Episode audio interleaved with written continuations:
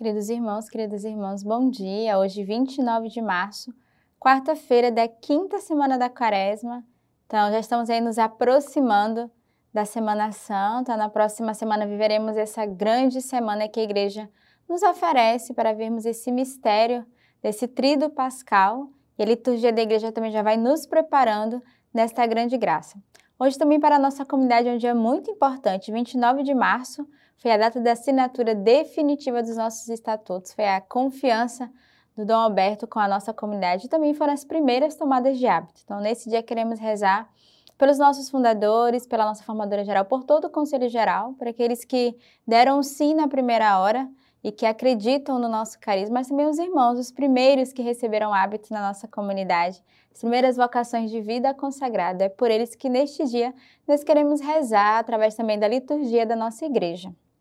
A primeira leitura de hoje é do livro de Daniel. Disse-lhe Nabucodonosor: É verdade, ó Sidraque, Misaque e Abdênago, que não servis a meus deuses e não rendeis adoração à estalta de ouro que eu erigi? Pois bem, estáis pronto ao ouvirdes o som da trombeta, da flauta, da cítara, da sambuca, do saltério, da cormamusa e de toda espécie de instrumentos de música. A vós, prostrar e a render culto de adoração à estátua que fiz. Se não a adorardes, sereis imediatamente precipitados na fornalha acesa. E qual é o Deus que poderia livrar-nos das minhas mãos? Em resposta, disseram Sidraque, Misaque e Abdênago ao rei Nabucodonosor não há necessidade alguma de replicar-te neste assunto. Se assim for, o nosso Deus, a quem servirmos, tem o poder de nos livrar da fornalha acesa e nos livrará também, ó Rei, da tua mão. Mas, se ele não o fizer, fica sabendo, ó Rei, que não serviremos o teu Deus, nem adoraremos a estátua de ouro que levantaste. Então Nabucodonosor encheu-se de cólera e a expressão do seu rosto alterou-se contra Sidraque, Misaque e Abidênago. E tomando a palavra, deu ordem para que se aquecesse a fornalha sete vezes mais que de costume. Depois ordenou aos homens mais fortes do seu exército que amarrassem Sidraque, Misaque e Abidênago e os precipitassem na fornalha acesa. Mas começaram a andar no meio das chamas, louvando a Deus e bendizendo ao Senhor. Quanto a Azarias e seus companheiros, o anjo do Senhor desceu para junto deles, na fornalha, e expeliu para fora a chama do fogo. Então o rei Nabucodonosor, surpreendido, levantou-se a toda a pressa e, tomando a palavra, disse aos seus conselheiros: Não foram três os homens que amarramos e lançamos para o meio do fogo? Eles responderam: Certamente, ó rei. Como é então, replicou o rei, que eu vejo quatro homens a caminhar livremente no meio da fornalha, sem nada sofrerem. E o quarto tem o aspecto de um filho de Deus. Nabucodonosor tomou então a palavra e exclamou: Bendito seja o Deus de Sidraque, Misaque e Abidênago, que enviou seu anjo para libertar os seus servos, que nele confiaram.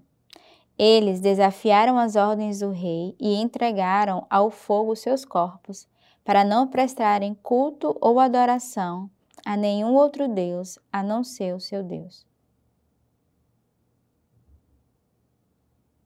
Percebe nessa leitura é, a fé desses três jovens que, primeiro, não quiseram adorar outros deuses, outro Deus, então eles vão renegar naquele momento, eles não aceitam é, se confiarem a outro Deus que não fosse aqueles que eles já buscavam e adoravam, eles não queriam se prostrar diante dele.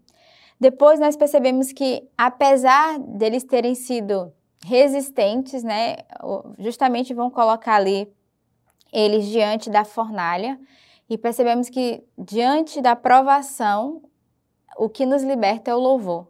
Que aconteceu com esses três jovens? Eles começaram a andar no meio das chamas, louvando a Deus e bendizendo ao Senhor. Então, mesmo no meio do fogo da provação, eles não deixaram de glorificar a Deus, de reconhecer Deus como Senhor e Salvador. E entraram nessa gratidão, nesse louvor, na certeza que eles seriam é, libertados dessa provação. E face ao seu louvor e não à murmuração, não à indignação, eles não se entregaram ali a, a, ao perigo, à situação, mas com o coração confiante o Senhor enviou o anjo o anjo que o protegeu. Tanto que ele vai replicar: Não eram três os jovens, eu estou vendo quatro na fornalha.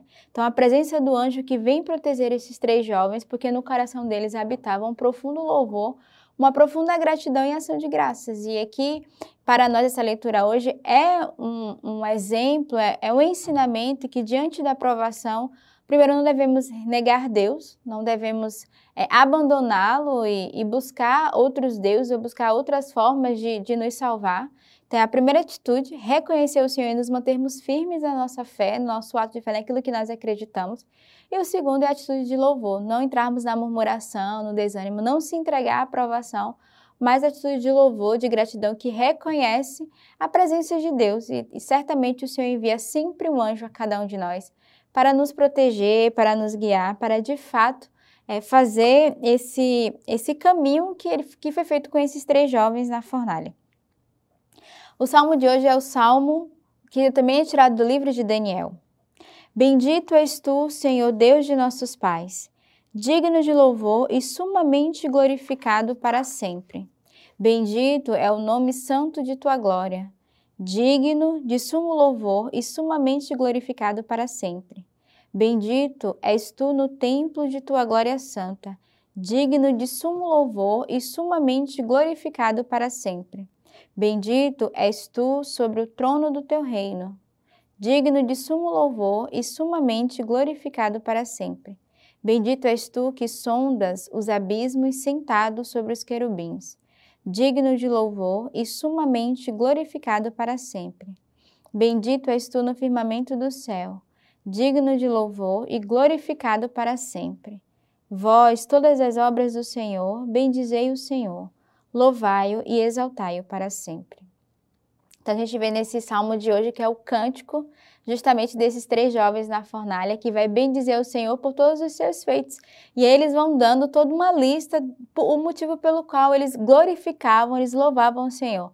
Então, esses três jovens que reconhecem a bondade e a proteção de Deus, reconhecem a bondade do Senhor que sonda, né, que conhece o coração, que, que protegem eles das ciladas do demônio, e por isso esses três jovens vão ter essa atitude de louvor. Então, diante da aprovação, o nosso primeiro movimento é agradecer a Deus, é louvar ao Senhor pelas maravilhas e pela proteção de Deus no meio de nós. E esses três jovens manifestaram através desse cântico, esse cântico de gratidão, esse cântico de reconhecimento pela, pela glória do Senhor, né, é, que reconhece a bondade, que reconhece que de fato o Senhor é esse Deus que os guarda e que o protege. E eles encerram dizendo, né? Todas as obras do Senhor bendizei-o, louvai e exaltai-o para sempre.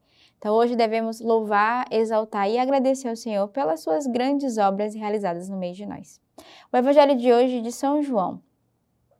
Disse então Jesus aos judeus que nele haviam crido: Se permanecerdes na minha palavra, sereis verdadeiramente meus discípulos, e reconhecereis a verdade, e a verdade vos libertará.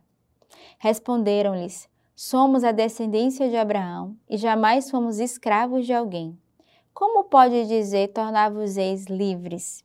Jesus lhe respondeu: Em verdade, em verdade vos digo: quem comete o pecado é escravo.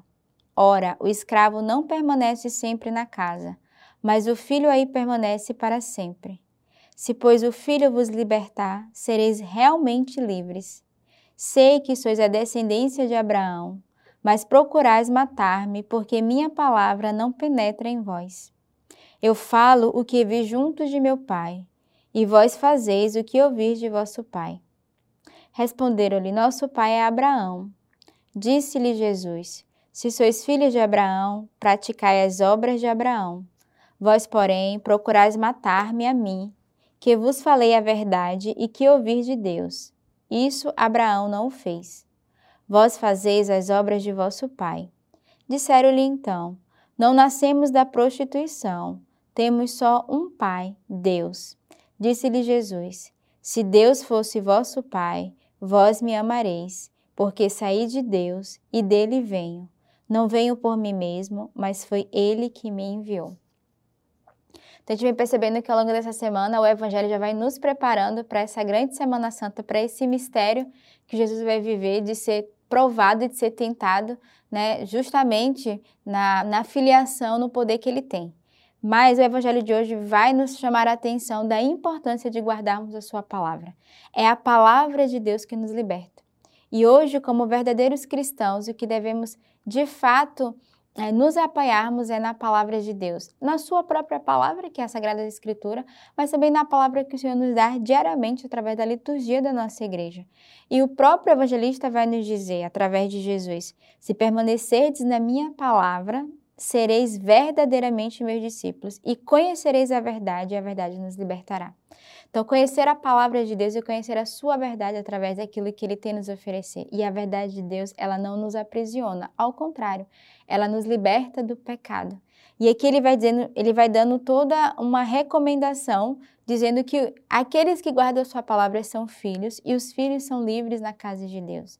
Deus nos liberta e nos torna cada vez mais livres e filhos, não escravos. Não seremos mais escravos do pecado, mas filhos que guardam a sua palavra. Então, que nesse dia, através das leituras que a igreja nos oferece, peçamos ao Senhor essa graça de verdadeiramente fazermos esse caminho de filiação e esse caminho de liberdade de filho de Deus, que reconhece a sua palavra e que por isso nós podemos sermos fiéis e obedientes à sua voz. Tenhamos hoje um santo dia nessa grande preparação da Semana Santa e que Deus os abençoe.